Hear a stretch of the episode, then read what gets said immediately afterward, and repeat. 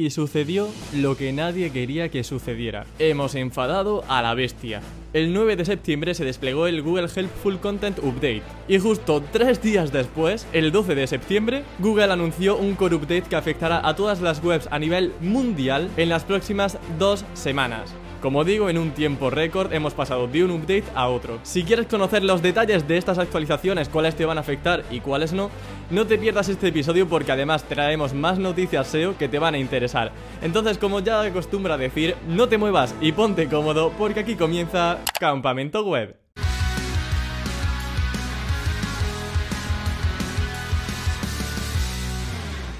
Comentaros que antes de ir con la primera noticia de hoy quería hablaros del patrocinador de hoy, que es ni más ni menos que, ya sabéis, la formación que yo siempre recomiendo y en la que confío al 100%. Se trata de Webpositor Academy, que lanza su octava edición ya mismo en octubre. Como ya he comentado en alguna ocasión, se trata de un máster de SEO avanzado y que tiene como objetivo convertirte en un mejor especialista SEO. Tiene toda la información actualizada, temario renovado cada año, además vas a poder acceder a él para siempre, o sea, vas a tener acceso vitalicio a todo el temario que des durante la formación. Hay profes increíblemente buenos y bueno, uno que destaca por ahí pues se llama Emilio García de Campamento Web, no sé si os suena, y que habla sobre SEO para YouTube, así que bueno, si os apuntáis al máster, ahí estaré yo. Y además, si estáis pensando en entrar con la versión élite, que es la versión presencial en Madrid y Alicante, deciros que las plazas están prácticamente agotadas, así que daros prisa porque me han dicho desde la dirección que se están agotando, pero ya, o sea que no queda casi ni una. Y si quieres formarte de forma gratuita en SEO, tienes dos eventos organizados por Webpositor Academy. El primero de ellos es el Open SEO Day, que se celebra el 19 de septiembre, o sea, ya y en él van a responder todas las dudas que tengáis de este máster. Y en segundo lugar, el Do SEO, donde va a haber un montón de ponencias increíbles completamente gratuitas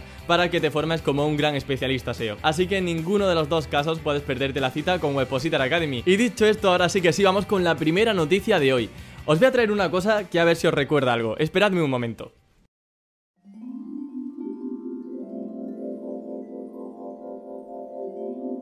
Pues sí, se trata de Google Panda. Saluda, Panda. Hola, hola. bueno, básicamente no sé si os acordáis que cuando Google anunció el Google Helpful Content Update, que cada vez que digo el nombre me va a dar algo en el corazón, que vaya nombre difícil de pronunciar, y más para un cordobés. eh, deciros, bueno, simplemente que cuando salió este update la gente estaba como loca. De hecho, en, el, en el actualidad SEO de hace un par de semanas, yo os decía que podía marcar un antes y un después en los resultados. ¿Y sabéis cuál ha sido el resultado? Que un mojón para ti y para mí, básicamente. No se ha notado en prácticamente nada, y esto ha dado lugar a muchísima polémica en Twitter. Pero vamos a ir por partes. Mirad, en primer lugar, este Google Helpful Content Update ha afectado, además, solamente a sitios en inglés. ¿Eso qué quiere decir? Que si tus sitios hablan en español, o sea, tienen contenido en español, pues por supuesto no te va a afectar esta actualización de Google. Además, como decía, mucha gente se esperaba un gran revuelo en las SERPs, y en absoluto ha sido así. Ya muchos SEOs le llaman irónicamente como el falso update. Por supuesto, mucha gente ha estado citando pues a Gary Alais, a John Muller, diciendo que qué pasa aquí con este update que no se nota casi nada.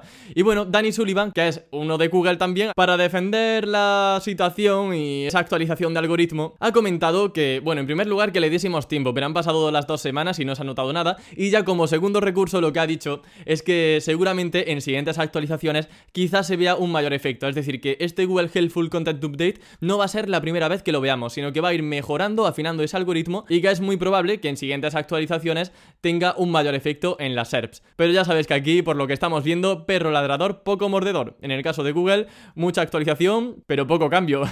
¿Cuál es la conclusión al final que sacamos de todo esto? Dímelo tú, ¿sabes alguna conclusión? Sí, sí, yo sí la sé. Pues mirad, yo también la sé, así que os la voy a contar yo. ¿Qué haces, tío? Ah, que es que yo también la quiero contar. Pues no, la cuento yo.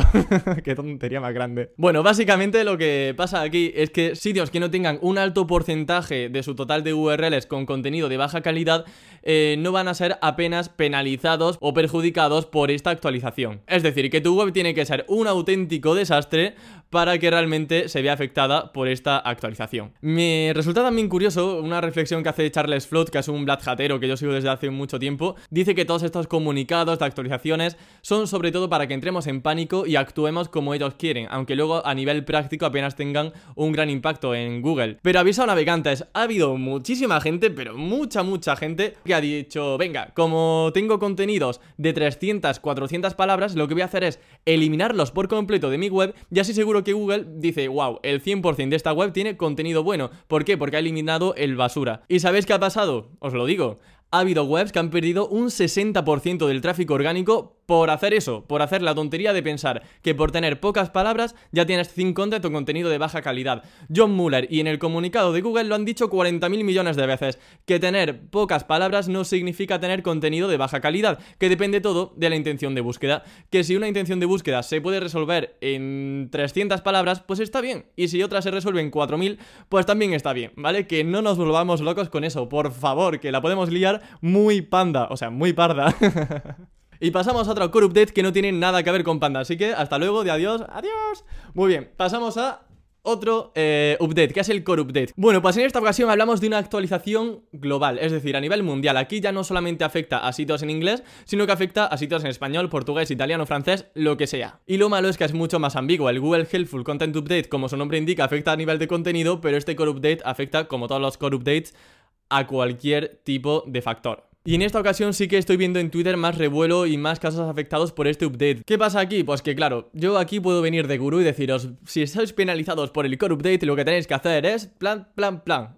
¿Y qué? Pues que os estaría mintiendo, porque no tenemos ni idea. O sea, cualquier persona que te diga que en el core update eh, ha sido penalizado por X motivo, probablemente sea por ese motivo o por 40 más, ¿vale? Nadie sabe qué te puede afectar en un core update porque afectan muchísimas cosas. Y recuerda también que este update fue lanzado hace muy poco, el 12 de septiembre, y que le queda una semana para desplegarse por completo. Así que si todavía no has visto cambios en el tráfico de forma significativa, puede que sí que lo veas durante esta semana. E insisto, si tu web ha sido penalizada, muy beneficiada y crees que ha sido por algo algorítmico, es seguro por el core update. ¿Por qué? Porque el Google Helpful Content Update ahora mismo solamente afecta en inglés. Así que por el momento que tampoco cunda el pánico. Cuando deba cundir el pánico ya vendrá aquí Emilio y os dirá, vamos a sacar aquí las antorchas y los tridentes. Pero por el momento podemos estar medio tranquilos. Y pasamos a otra noticia, esta vez relacionada con AdSense. Y es que sí, hay novedades y que os pueden ayudar a ganar más dinerito, pero no voy a ser yo el que os las cuente, sino que va a ser un invitado muy especial que viene hoy a la actualidad SEO de esta semana. Se trata ni más ni que de Bruno Ramos. Así que sin más dilación doy paso a Bruno, porque Bruno, tenemos noticias para ganar más dinerito en AdSense, ¿no es así? Muy buenas, Emilio. Pues así es, AdSense trae novedades esta semana. Y además, una de las gordas, y es que por fin podremos utilizar anuncios fijos al scroll vertical dentro de nuestras webs. El caso es que la pista me la dio un usuario de mi canal de AdSense Talks en Telegram y e investigando el centro de asistencia de AdSense he descubierto que es así desde Ojo al Dato 2019. Como bien nos tiene acostumbrados Google, no han informado absolutamente de nada. Por ahora solo podemos utilizar un anuncio fijo al scroll vertical de un máximo de 300 píxeles de ancho. Y además solo lo podemos mostrar en desktop, es decir, en tablet y en mobile no podremos fijar anuncios al scroll, aunque también esto es bastante lógico. Si queréis saber cómo implementarlo en WordPress o con código, en la descripción del capítulo os dejo un artículo hacia mi blog donde lo explico todo, así como otros detalles que tenéis que conocer sobre las limitaciones que tiene este tipo de anuncios. Y una última novedad rápida. En este artículo de políticas sobre colocación de anuncios han eliminado las referencias a la limitación que existía para poner anuncios dentro de páginas 404, login o salida. Esto tiene sentido porque obviamente no podemos colocar anuncios en páginas donde los anuncios superarían la cantidad de contenido. Y precisamente este tipo de páginas, pues el contenido brilla por su ausencia. Nada más por el frente de AdSense, Emilio. Un saludo. Genial, pues muchísimas gracias Bruno por esta información, por supuesto buenas noticias, cuantas más formas de monetizar mejor todavía, esto del scroll pues es una gran noticia porque te va a ayudar a que el anuncio siempre esté visible conforme el usuario baje el contenido, así que Magnífico. Otra noticia relacionada con el tiempo de lectura. Es algo increíble. bueno, increíble, más o menos. Os resumo básicamente que Google está experimentando nuevos rich snippets relacionados efectivamente con el tiempo de lectura. Y si Google determina que tu contenido no tiene muchísimas palabras y que se puede leer en menos de 5 minutos, en algunas consultas está probando a poner una etiqueta de tiempo de lectura de menos de 5 minutos. O sea, debajo de la metadescripción pone menos de 5 minutos. Es algo, la verdad, bastante llamativo. E incluso también está probando con otra etiqueta que pone lectura rápida o quick read. Por eso también os insistía en el Google Helpful Content Update en que el número de palabras no es un factor determinante. O sea, que con 300 palabras puedes solventar bien la intención de búsqueda. Si no, Google no estaría dando más visibilidad eh, aquellos contenidos más escuetos y que dan una respuesta directa con respecto a otros que se tiran 40 párrafos para luego en el último decirte lo que realmente te interesa. Y pasamos ahora a YouTube. Y es que ahora podemos ver la retención de los vídeos de la competencia para espiarlos y ver cuáles son los picos máximos de atracción. Esto es muy interesante porque como sabéis la retención es uno de los factores principales para posicionar en YouTube y ahora podemos ver cuáles son las estadísticas de retención de un vídeo de cualquier competidor. Es cierto que no salen todos los vídeos, tengo que ver por qué en algunos sí y en otros no, pero en los que sí sale es súper curioso, porque tú cuando pasas el ratón por el vídeo y quieres por ejemplo adelantar el tiempo, además de poner la línea de tiempo, te aparece una especie de gráfico donde vas a ver que hay montañitas y cuando veas una montaña con un pico muy alto, significa que mucha gente se detiene en esa parte del vídeo o que salta directamente a esa parte del vídeo. ¿Cómo te puede ayudar eso? Pues sobre todo a detectar de qué tienes que hablar en el vídeo, qué debes omitir, qué cosas han hecho gracia, qué cosas han captado más interés y hacer un vídeo eh, que sea mejor que el de la competencia, que tenga más picos de interés que el resto, porque así YouTube va a determinar que tu contenido es mejor que el de otro. Ostras, y para finalizar, eh, bueno, me he planteado incluso hacer un vídeo solamente de esto porque creo que es muy peligroso, pero eh, bueno, no sé si conocéis una aplicación que ha dado mucho que hablar últimamente que se llama Virreal. Virreal es una red social nueva que se caracteriza por porque en un momento determinado del día, en cualquier momento, la aplicación te manda un mensaje y te dice, hazte una foto ahora mismo con lo que estás haciendo. Y si estás comiendo, haces una foto de lo que haces en ese momento. Si estás en la piscina, foto en la piscina. Lo que sea, con el objetivo de que así en esa red social todo lo que se publique es como real. Eh, es decir, intenta romper ese postureo y que realmente suba fotos de realmente lo que está haciendo y lo compartas con tus amigos. ¿Cuál es el problema aquí? Que ya la propia aplicación te diga cuándo tienes que subir un contenido es ya como, ostras, estamos rigiendo nuestra vida y estamos tomando decisiones porque a una aplicación le da la gana, con el objetivo además de que nos enganchemos aún más a la plataforma. Virreal ha tenido un gran impacto. ¿Y qué ha hecho TikTok? Copiar la funcionalidad de Be Real. Y TikTok Now ahora es una funcionalidad que si la activas te van a salir mensajes emergentes en cualquier momento del día para que te hagas una foto porque a la red social le da la gana y quiere engancharte y quiere que saques una foto eh, rompiendo completamente quizá incluso tu intimidad. Así que si ya de por sí las redes sociales son tóxicas, esto ya es el remate, o sea, esto ya es eh, la locura, porque es que es eso, estamos poniendo nuestra vida a merced de una red social que nos dice cuándo tenemos que subir la foto y de qué, o sea, de lo que esté haciendo. Pues no, yo subo la foto cuando me dé la gana, de lo que me dé la gana y cuando yo esté bien.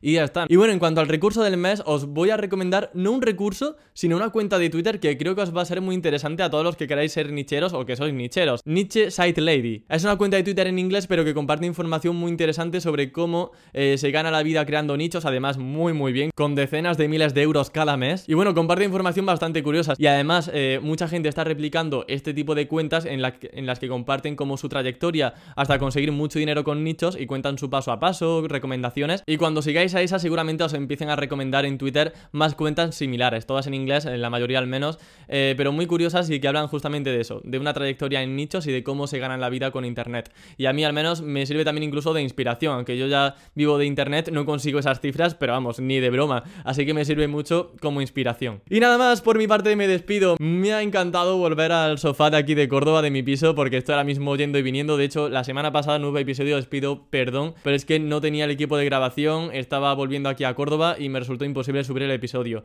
Así que os debo un episodio que seguramente lo suba el jueves de esta semana o de la semana que viene. Y ya está, me despido. Muchas gracias por llegar hasta el final del vídeo podcast y nos escuchamos y nos vemos el próximo lunes con más contenido SEO para optimizar tu web al máximo. Hasta la próxima.